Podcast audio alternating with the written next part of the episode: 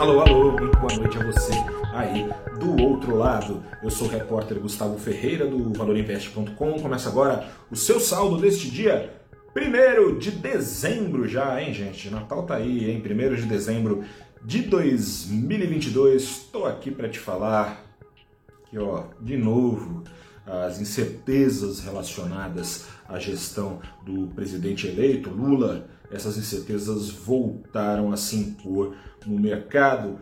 Parte delas, a bem da verdade, tem mais a ver com o país que Lula não geriu, mas com o país que vai herdar do futuro ex-presidente Bolsonaro. A economia brasileira ainda cresce, mas já está em desaceleração acentuada. Mostrou isso a divulgação do PIB do terceiro trimestre nessa manhã. Te convido a dar um pulinho no valorinvest.com para saber mais detalhes. Nesse cenário, e aí entra Lula na jogada, seria de bom tom o próximo governo criar condições para a Selic cair dos atuais 13,75% ao ano, mas as expectativas acalentadas nestas semanas de eleição já definida vão na direção contrária, né? Vão na direção de juros parados por mais tempo ou, no pior dos casos, subindo por causa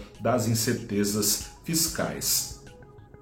Vai ser a direção de queda do Ibovespa foi dada por essa cena doméstica, a intensidade, o tamanho do tombo foi definido no exterior, foi aumentando e diminuindo até firmar uma queda mais substantiva conforme o apetite ao risco lá fora dava as caras e desaparecia. No fim das contas, então, cena externa mais atrapalhou do que ajudou. O Ibovespa, principal índice da Bolsa Brasileira, caiu hoje 1,4%. O pano de fundo internacional foi dado ontem, na tarde passada, pelo Banco Central Americano. O seu presidente, Jerome Powell, reforçou uma fase terminal para os juros nos Estados Unidos acima de 5% ao ano e não abaixo como vinha sendo sinalizado juros nos Estados Unidos que estão hoje cravados nos 4% ao ano. Por outro lado, ele também indicou uma desaceleração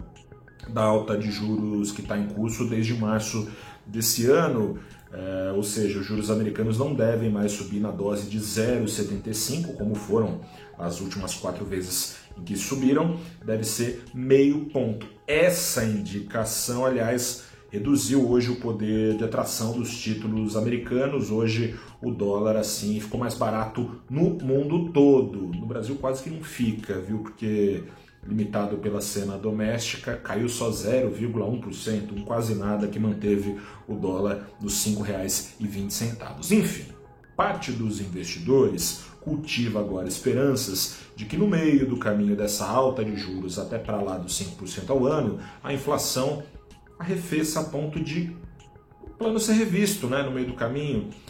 Prescindiria então a inflação de tantos juros.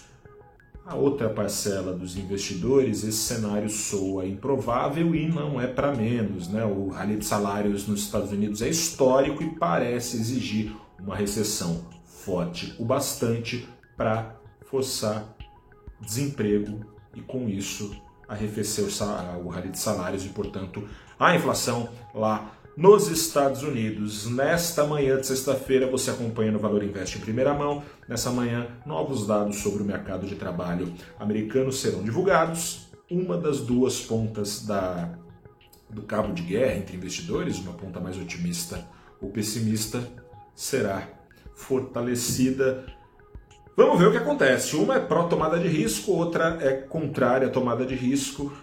O payroll dirá os dados do mercado de trabalho americano mais quentes que saem amanhã. Até lá. Um grande abraço, boa noite, até a próxima tchau.